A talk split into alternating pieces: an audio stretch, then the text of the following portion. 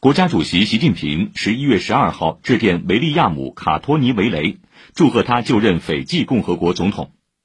习近平指出，斐济是首个同新中国建交的太平洋岛国，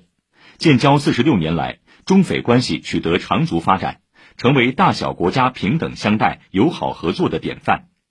我高度重视中斐关系发展。愿同卡托尼维雷总统一道努力，开辟中斐全面战略伙伴关系新的广阔前景，更好造福两国和两国人民。